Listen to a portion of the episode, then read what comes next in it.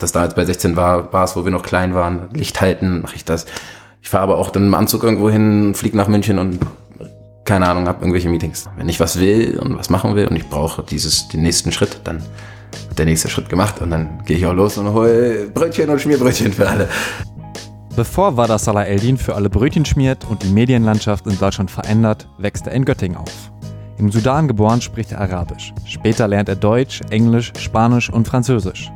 2006 startet er sein Studium in Osnabrück, European Studies and Economics. Wada will Diplomat werden, die Welt verändern. Beim UN-Praktikum merkt er aber, dass es gar nicht so leicht ist. Alle Staaten, die Atomwaffen hatten, haben halt tolle Plädoyers gehalten, dass sie die Atomwaffen abschaffen. Und dann hat mich schon der Botschafter, neben, der neben uns saß, hat mich schon so angeguckt und hat gemerkt, ich bin viel zu euphorisch und hat mich dann immer zur Brust genommen und meinte, ja, warte mal, bis wir abstimmen. Ich mache das hier seit 15 Jahren mit und das ist immer das gleiche Spiel. Und der hat mir dann auch gesagt, ich bin zu jung und zu kreativ. Ähm, ich kann auch nochmal wiederkommen, wenn ich 40 bin. Wada will machen, will verändern und startet mit der Musikindustrie. Er übernimmt das Marketing für einen damals noch recht kleinen Musikblog, 16 Bars. Und dann bin ich zurück nach Osnabrück und dann habe ich tatsächlich so ein bisschen das Bedürfnis gehabt, mehr wahrscheinlich dann die Basis, also da, wo die Jugendlichen, was wir selber, Musik ist einfach ein Thema, was dich am besten betrifft und am besten erreicht. Und ähm, damals war es ein Blog und dann hat sich das aber schon als so kleines Magazin etabliert mit Produktion auf Daily Motion. Das war damals von äh, Ramon Diel und ähm, Benjamin Staffe war das hauptinitiiert und das war, also als ich die dann kennengelernt habe, also man hatte sofort irgendwie einen gemeinsamen Verbindungspunkt und ich habe halt dann irgendwie meine Vision da aus dem Tisch gepackt und die haben mir natürlich gesagt, ich bin völlig verrückt. WADA kümmert sich darum, Werbebanner zu verkaufen und schafft wichtige Partnerschaften. YouTube gab es damals noch nicht. Mit Videojournalismus an Geld zu kommen, ist schwieriger als heute. So dieses 16 Bars Ding war für Leute irgendwie voll weit weg. Und gedacht, wir sind irgendwelche Millionäre und ich bin am Barkeepen und bin da so am Cocktails mix denke, was für Millionäre, wo die am Hasseln sind, ja. Um an einen größeren Batzen Geld zu kommen, nimmt WADA an einem Wettbewerb teil, den Google ausgeschrieben hat. Zusammen mit 16 Bars Gründer Ramon Diel tüftelt er ein halbes Jahr lang Konzepte für das Format Sequence aus. In einer Präsentation muss er Google-Mitarbeiter jetzt überzeugen, dass Formate wie Schorestein Papier mit SIG oder wie jetzt mit Visavi Zukunft haben. Und dann gab es den großen Pitch bei Google auf Englisch, den ich dann machen musste, vor irgendwie fünf Screens und drei Leuten und hier in dem neuen Google Office, damals war das noch nicht auf, hier in Berlin. Das war schon krass. Aber scheinbar habe ich nicht ganz verkackt. Dann haben wir das bekommen. Nicht ganz das, was ich wollte, aber trotzdem mehr, als wir jeweils gesehen haben. Und dann haben wir losgelegt und haben einfach alles in Content gesteckt und haben halt Formate gedreht, Dokus gedreht, Serien gedreht, wie jetzt gedreht. Für die Sequence-Produktion haben sie ein eigenes Haus mit Videostudio und prominenter Nachbarschaft. Fettes Townhouse, Joko als Nachbarn, Harpe Kerkeling um die Ecke. Ein Haufen Jungs in einem viel zu teuren Viertel viel zu viele Gangster-Rapper in die Hut gebracht. Wir haben es richtig auseinandergenommen. Die Rummelsburger Bucht. Ah, ja, ja, ja, können wir uns nicht mehr blicken lassen. halt dieses vierstöckige Townhouse gehabt und haben uns da halt wirklich, äh, haben dann ein Studio reingebaut, ein Filmstudio, und dann haben wir angefangen, wie jetzt zu drehen. Dann hatten wir da irgendwie draußen Lichtbeleuchtungen, die ganze Nachbarschaft hat dann einfach war kurz mal hell für einen Abend. Dann hatten wir da die, die Late-Night-Shows, wir haben Partys da veranstaltet, wir haben irgendwie unsere Meetings teilweise da gemacht, aber auch einfach da gelebt. Und also wenn man dann im, im Basketball schaut, sich so sein, seine Würstchen im Sommer oder sein Steak brät und dann so Architekturklassen dann einfach neben einem stehen und sich das Haus angucken und äh, man, die denken, man ist da gerade eingebrochen. Das ist meine Schwester, dachte ich bin da eingebrochen. Zwar nicht eingebrochen, hat Wada einen Fuß in der Tür. 16 Bars wird zu einer der größten Hip-Hop-Plattformen Deutschlands und die Sequence-Produktion Schorestein Papier gewinnt 2015 den Grimme Online Award. Wada gründet die Produktionsfirma Red Frame, in der er 16 Bars und Sequence bündelt. Anschließend arbeitet er für die Agentur Streetlife International. Auftraggeber sind NBA 2K oder Beats by Dre. Dafür organisiert und konzipiert er zum Beispiel die Kinopremiere vom Film Straight Outta Compton. Bei Streetlife bleibt er zwar nicht lange, mit seinem damaligen Geschäftsführer gründet er aber ein neues Unternehmen, Elevate. Eine Agentur, die sich schon 2015 auf Influencer-Marketing konzentriert. Als die Produktionsfirma stand, war halt klar, weil meine Arbeit war hauptsächlich nur noch mit Vermarktern. Und dann habe ich halt wirklich die Problematik und hier und da und da musst du, passt die Werbung dir nicht und dann musst du hier irgendwie mehr Geld irgendwie einfordern oder da irgendwie verhandeln und da. Und das ist halt ein mühseliger Job. Und da habe ich mir gedacht, ey, es muss eigentlich eine Werbeagentur oder eine, sowas wie eine Werbeschnittstelle her. Weil wenn du hier Weiß anguckst, es gibt Weiß und es gibt die ganzen Outlets und dann gibt's Advice. Das ist die Vermarktungsfirma. Und das war der Plan für mich eigentlich, eine Vermarktungsfirma an 16 Bars auch anzuschließen.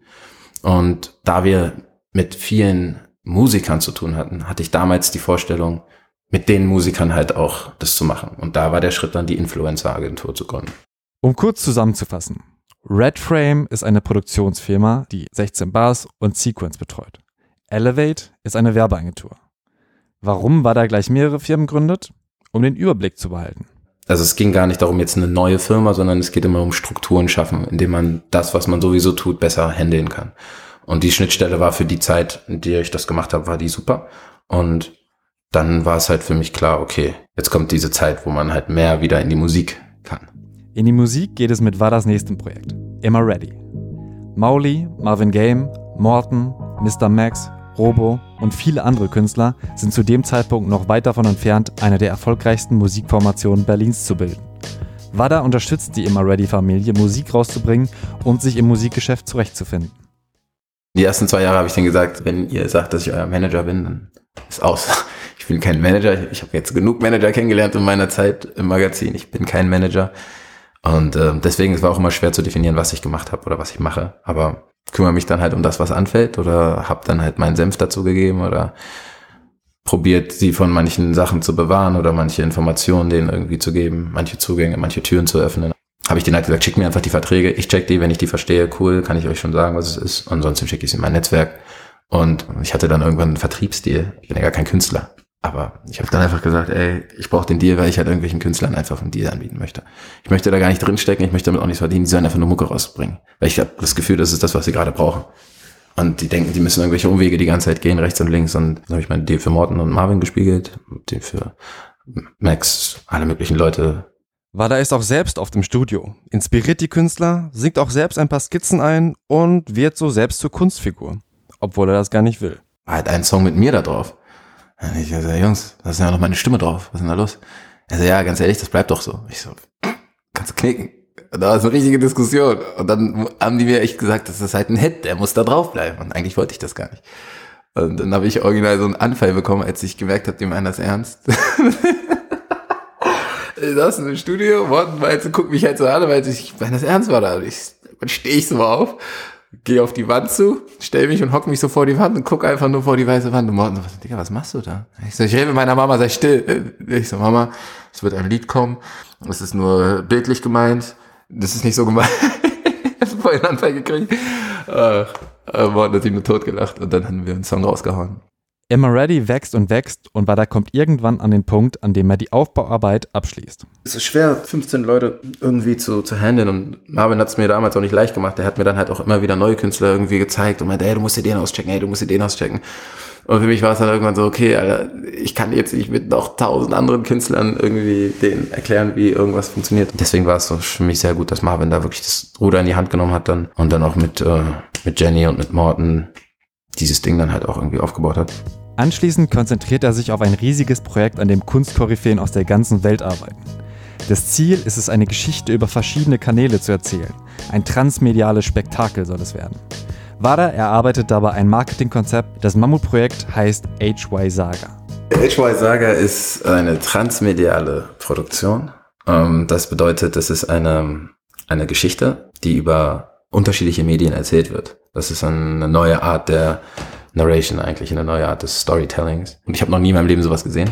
Ich habe auch noch nie in meinem Leben so Menschen kennengelernt, äh, wie ich halt durch dieses Projekt kennenlernen durfte. Wirklich erfahrene Leute mit Grammys und hast du nicht gesehen. Wirklich die Creme de la Creme eigentlich aus allen Medienfeldern und Bereichen. Leute zusammenbringen, Leute vernetzen, Kunst schaffen. Das alles begeistert und inspiriert war da. Cartel Blanche wird sein nächstes Projekt. Daran arbeitet er mit Raphael Grisha, Grisha ist einer von Wadas besten Freunden und talentierter Künstler, der malt, filmt, designt, unter anderem für Prinz Pi und Raf Kamora. Wada und Grisha veranstalten mit Cartel Blanche Konzerte und verbinden Künstler aus London, Berlin und der ganzen Welt auf einer Bühne. Aber ihre Pläne sind viel größer. Ich habe gesagt, ich möchte kein Label mehr machen. Sie haben gesagt, wir haben so viele Künstler auf der ganzen Welt. Der Typ ist auf der ganzen Welt, ich bin immer unterwegs. Lass uns diese ganzen Künstler irgendwie probieren zusammenzuhalten. Immer wieder die Künstler miteinander zu verbinden, denen Möglichkeiten geben. Und lass uns lieber so ein Safe Haven. Safe Haven, ja. Heaven wäre auch geil für Künstler, dass man da wirklich nicht das Gefühl hat, man ist in einem Label oder man ist in einer Agentur oder und nicht nur für Künstler, sondern auch für Freischaffende und für Entrepreneurs und alle möglichen Leute, die wie wir sind. Ja, das hat sich echt schön entwickelt. Also das ist natürlich noch schwer zu definieren für die Leute manchmal, ne? weil ein Künstler dann immer noch mit der Einstellung reingeht, er ist jetzt bei einem Label. Aber spätestens, wenn die Musik verkauft wird, wird er sehen, ne, das ist ja doch ein bisschen was anderes. Er ist nicht bei einem Label und hat kein 360-Grad-Deal, wo er 7% kriegt. Sondern wir wollen hier den Leuten die Möglichkeit geben, zu profitieren von unseren Menschen, mit denen wir arbeiten, von unserem Netzwerk, das aufmachen, die Leute connecten und im besten Fall, wie gesagt, das auch noch in einer App, was dieses Jahr hoffentlich kommt. Was dieses Jahr noch alles von Wada Salah Eldin kommt, schwer zu sagen. Er hat die deutsche Musiklandschaft prägend verändert, ist verdammt fleißig und liebt es, Dinge aufzubauen. Ich bin so ein Architekt, ja. Ich komme hin, ich stelle dir das Gebäude hin, aber du musst es dir selber beziehen und du musst dir auch deine eigenen Möbel da reinstellen und sagen, wie du die Wände haben willst und ich mache das halt nicht für dich. Aber ich baue gerne die Struktur mit dir. Um das ganze Interview mit Wada zu hören, abonniere den Thematakt Podcast, findest du in jeder Podcast-App oder geh auf thematakt.de. Wada verrät dann noch eine Menge Tipps. Wenn dir die Folgen gefallen, freue ich mich über deine Bewertung bei iTunes.